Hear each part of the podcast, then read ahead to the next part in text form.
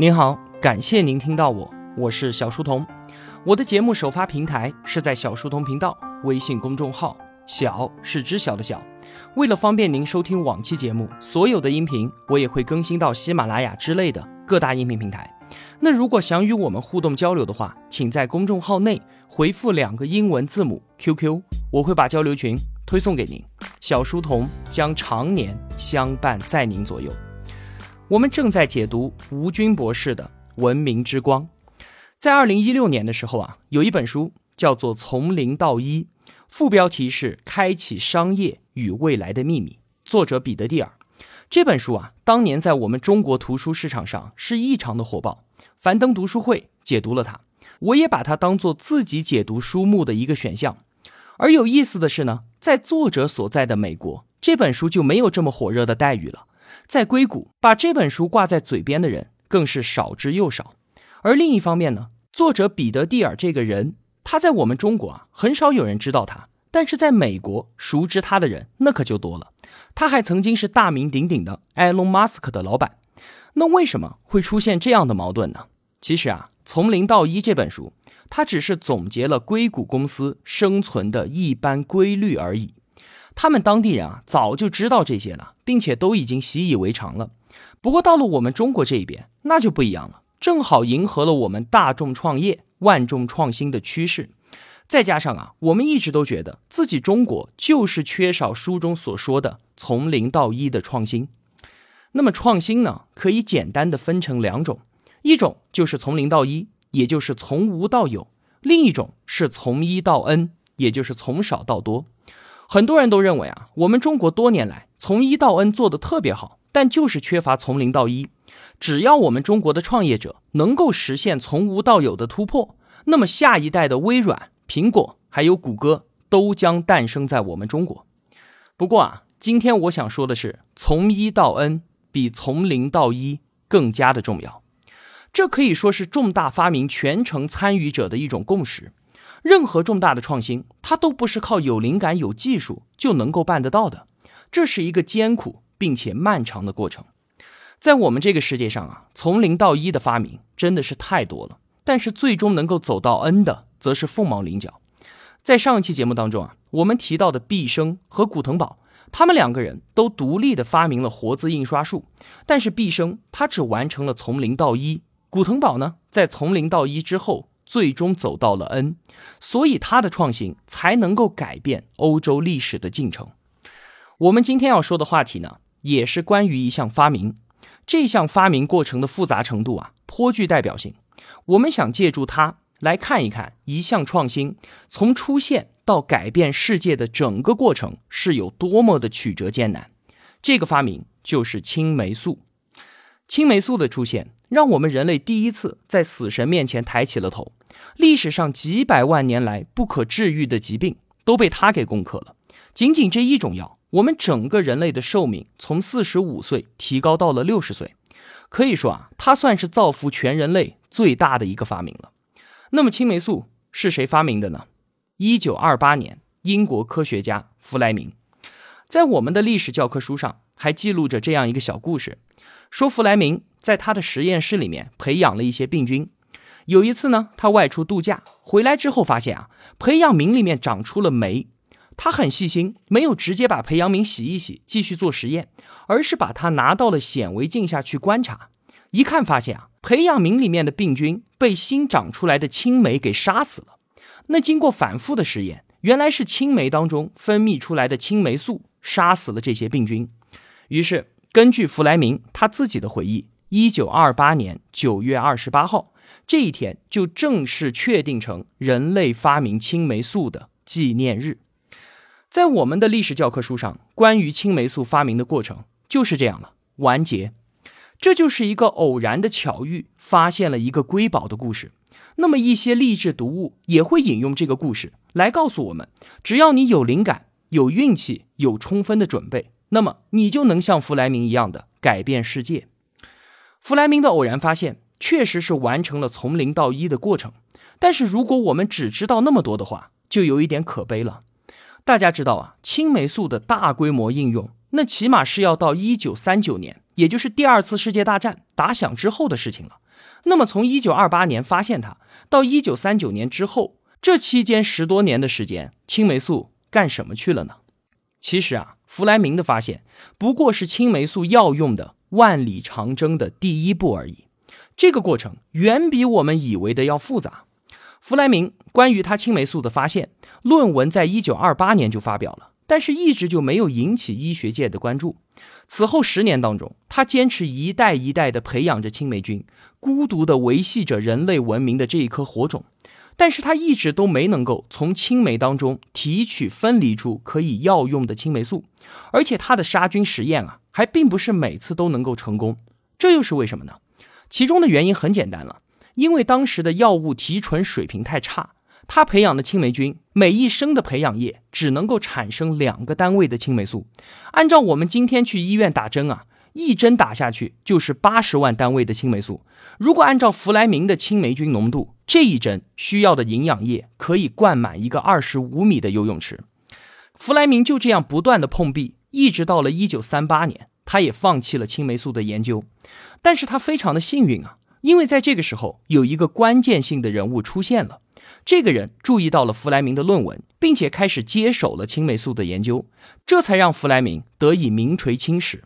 而这个人他自己却很少被世人们所提起。这个重要的人物名字叫做弗罗里，是英国牛津大学拉德克拉夫医院实验室的主任。在他接手之后啊，才把青霉素从青霉菌当中给提取了出来。弗罗里和弗莱明这两个人最大的区别就在于，弗莱明他是一个孤独的坚守者，他只能够凭借自己的力量守护着这一颗文明的火种；而弗罗里则不一样，他是一个优秀的社会资源的整合者，他就有本事把各方的力量都整合进青霉素药品化的事业当中来。他们两个在这件事情当中扮演的角色，正好就是一个从零到一，另一个从一到 n。那么。为了提高青霉素的产量，弗罗里就组织当地的女孩都参与了进来。这些女孩呢，就在牛津大学里面把能够找到的所有容器都装上了水，使劲的培养霉菌。不管是牛奶瓶、水缸还是浴缸，这些女孩自己也被称为霉菌女孩。她们把整个牛津大学都变成了一个霉菌工厂。就用这些霉菌，弗罗里提取出了青霉素，并且在动物身上实验药性，获得了成功。后来啊，有一位伤口感染并且无药可医的患者找到了弗罗里，他说愿意接受青霉素的测试。在使用了青霉素之后啊，他的病情明显的好转了。可惜最后因为弗罗里手上的青霉素全部用完，无药可用而病逝。这个时候啊，已经到了一九四零年了，第二次世界大战已经打响。弗罗里他们明明知道有一种可以治病救人的神药，却没有办法大量的生产，这让他非常的懊恼。弗罗里自己心里面很清楚啊，青霉素量产这件事情永远都不可能在实验室里面完成，这必须就要借助社会工业化的力量。他天才的组织能力这个时候显现了出来。一边他找到了英国本地的制药公司协助他的研究，另一边呢，他打算去找盟友，找美国人出手帮忙。其中值得一提的是啊。长期资助世界医疗发展的洛克菲勒基金会，对于促成这件事情啊，起到了很大的作用。他不仅为弗罗里团队的科研提供了资助，还直接促成了弗罗里的美国之行。弗罗里在去到美国之后，跑去联系了很多的制药厂，其中就有四家制药厂表示出了对青霉素的兴趣。那么，在有了潜在的合作可能之后，他又去找了美国政府寻求支持，他就找到了自己的一位老朋友。宾夕法尼亚大学的副校长叫做理查兹，理查兹当时还是美国医学研究会的主席。这个研究会，他所属的科学研发办公室，当时成立的目的啊，就是为了研究战争当中所需要的技术还有产品。那么查理兹本来对弗莱明就很敬重，再加上他自己也知道青霉素可以从战场上挽救无数人的生命，于是他同意从美国国家安全的利益出发。大力推进青霉素药品化的工作，你看到了这个时候，研制青霉素这件事情的高度就已经和弗莱明的时候完全不一样了。那么与此同时呢，珍珠港事件爆发，美国被卷入了第二次世界大战当中。这个时候啊，美国人自己也非常的需要大量的青霉素。说到这里啊，有了美国人的鼎力相助之后，青霉素应该可以大量的生产了吧？其实并没有。当时就有一位三十一岁的患者，他因为败血症而生命垂危。在科学家们的要求之下，美国政府同意批五克的青霉素来给他进行人体实验。但就是这五克青霉素，竟然是当时美国所有青霉素的一半。你想想看啊，全美国一半的青霉素只能够救治一个人。那当时已知的方法无论如何也不能再提高产量了。科学家们用来提炼青霉素的菌种，它只能够生长在培养液的表层。那这样一来呢，产量就取决于培养皿的表面积，这就不可能有数量级的提升。想要突破这个关卡，你就必须找到能够在培养液深层生长的新菌种。一直到一九四二年的时候。弗罗里的助手从水果摊上面带回了一只长霉的哈密瓜，解决了这个天大的难题，就是我们平常吃的那种哈密瓜。如果你细心的话，你会发现哈密瓜放坏了，它表面和里面都会长毛，所以哈密瓜上的就是他们要找的能够在培养液深层生长的这种菌种。很多人认为啊，发明青霉素的过程当中有两次至关重要的偶然发现。一次呢是弗莱明度假回来看到他培养皿的时候，第二次就是这一次，弗罗里的助手在水果摊上看见这只哈密瓜的时候，有了这个突破，科学家们在这个方法上面不断的挖掘，并且又一一的攻克了其他的技术难题之后，青霉素的产量才得以大量的提高。在一九四三年之后。青霉素的药品化上升到了美国国家战略的高度，成为了美国仅次于曼哈顿计划的科研项目。它开始不断的从战场上面拯救回越来越多的生命。当时啊，受到弗罗里邀请参与研制青霉素的厂商，他们主动放弃了对于青霉素知识产权的诉求。在美国战时委员会的直接领导之下，有二十一家制药厂直接参与了进来，加班加点的生产青霉素。一九四三年这一年，全美国生产出了二百一十亿单位的青霉素。这个数字啊，听起来感觉好像很大，但是只要我们算一下，就发现它只能够治疗一万个伤员而已，远远无法满足战时的需求。所有生产青霉素的工厂都贴上了这样一句标语：说今天你每多生产一支青霉素，几天之后就能够在战场上挽救回一条生命。这句话。被印到了装工人工资的信封上，发到每个人的手上。说到这里啊，可以顺便提一下，我们在一些国产电视剧当中所看到的各种人都在抗日战争时期想方设法的为解放军去搞盘尼西林，也就是青霉素。其实这件事情啊是根本不可能发生的，因为到一九四三年，青霉素才算是正式完成了药品化。在此之前都还没做出来呢，而且青霉素这个项目啊，本身在美国和英国都是极其保密的，完全是由政府和军方来统筹，就连他们自己国家的国民都不知道这种神奇药品的存在，更不用说让我们的爱国人士满世界的去找了。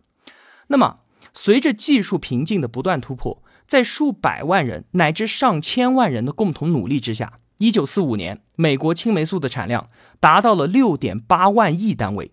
这一年的三月份，青霉素才开始向美国的民间供应。到了一九四九年，美国生产了一千三百三十二万亿单位的青霉素，并且它把每针剂的价格降到了十美分。这样，青霉素才开始在全世界得以普及。刚才我们所说的一切，才是青霉素它从零到一。再从一到 n 的全过程，它可远比我们习以为常的一个天才的灵光一现的故事要复杂、曲折和漫长的多得多。在其中啊，有一件事情我想着重的说一下，就是弗罗里这个人，他对于名利看得极其的淡薄，他放弃了对于青霉素专利的诉求，否则毫无疑问，他将成为世界上最富有的人之一。弗罗里他自己是这样说的：“他说救死扶伤。”是我作为一个医生的天职，为此拿钱，我觉得是不道德的。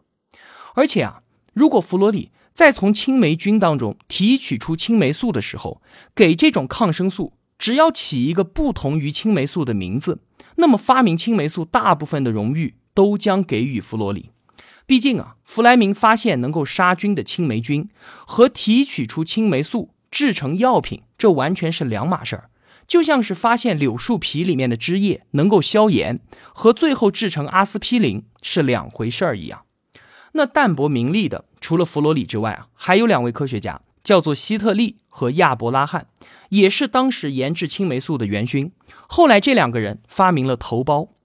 亚伯拉罕就因为头孢的发明专利，成为了亿万富翁。他把很多的钱都捐给了自己的母校牛津大学。他也曾想啊，要把八千万英镑的巨款分给希特利，但是希特利竟然拒绝了。他的理由很简单，他说牛津大学给他的薪水已经足够他的生活了。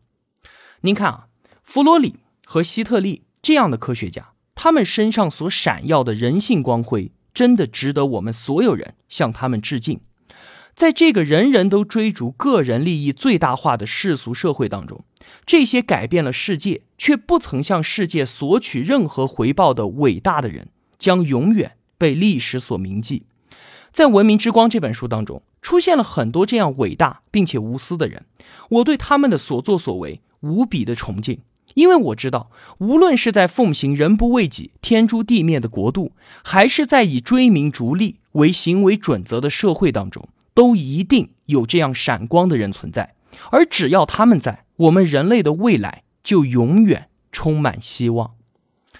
那么到了今天，我们中国是毫无疑问的抗生素的生产大国，全世界百分之九十的青霉素都是由我们生产的。然而呢，人类对于新事物的认识，最开始的时候啊，都只会看到它好的一面，而在很多年之后，它负面的影响才逐渐的显现出来。在很长的一段时间里，我们都认为啊，抗生素它是无毒无副作用的。但是今天我们发现，滥用抗生素那也是非常危险的。这样做会使得细菌形成抗药性，过去的万灵药就会就此失效啊。在没有抗生素之前，细菌一般是不会对抗生素形成抗药性的，因为我们从进化的角度来说，没有这样做的必要嘛。我们后来头孢的出现啊。很大程度上就是要解决青霉素的抗药性的问题。我们确实没有办法彻底的避免细菌形成抗药性，但是药物的滥用会迅速的加快这一进程。滥用抗生素的问题在我们中国特别的严重。抗生素在我们这里随处都可以买得到，而一般人呢，对于它又过分的迷信。不管是什么原因引起的疾病，先来两针抗生素试试看。而且啊，我们起码百分之九十以上的人使用抗生素的方法都是错的。大家都觉得应该在病情开始好转和病症缓解的时候就停止用药，药是能少用就少用。既然我的病都快要好了，那我何必还要继续打针呢？但这样的结果就是啊，会在你的身体里面留下一些还没有被杀死的细菌。这样一来，你就相当于是在刻意的培养他们的抗药性。今天在美国啊，医生给病人使用抗生素的时候都非常的谨慎，能不用就不用。如果非要用的话，就一定要用完一个疗程，一般是六天左右，要杀死所有的病菌，不给他们形成抗药性的机会。那么对于抗药的细菌，我们能够做的就是不断的研制出更新的、更厉害的抗生素。到目前为止啊，全世界上公认的最强抗生素叫做多粘菌素，它被认为是我们人类最后的防线。不过，就在二零一五年十一月份，科学家们已经在人体内发现了对这种多粘菌素拥有抗药性的病菌，这让我们人类最后的一道防线都变得岌岌可危。有一些悲观的科学家就担心，我们即将面临没有抗生素可用的后抗生素时代。直到现在这个时候，世界上一些发展状况良好的国家，也包括我们中国，才开始认真的考虑合理使用抗生素的问题。那么最后呢，再稍微总结几句吧。青霉素从发明到普及的过程，在人类文明的进程当中非常具有典型性。首先，最初发现青霉素有很多的偶然性，这个偶然性它只是整个发明工作中一小部分而已。而这一偶然的发现，就算不是弗莱明完成，也会有其他的科学家来完成的。不过接下来从偶然发现。到变成一种可以改变我们人类生活的发明和产品，中间经历了漫长而曲折的过程，无数的人都为此做出了贡献。通常啊，人们会梦想说得到弗莱明的那种运气和灵感，并且认为只要我运气足够好，我就能够成就一番事业。这种想法它是不切实际的。任何伟大的发明过程当中，都需要弗罗里这样的人来完成大量的艰苦的工作。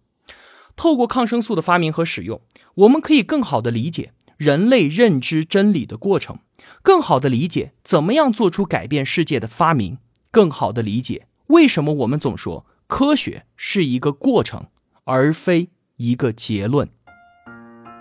好了，今天的节目就是这样了。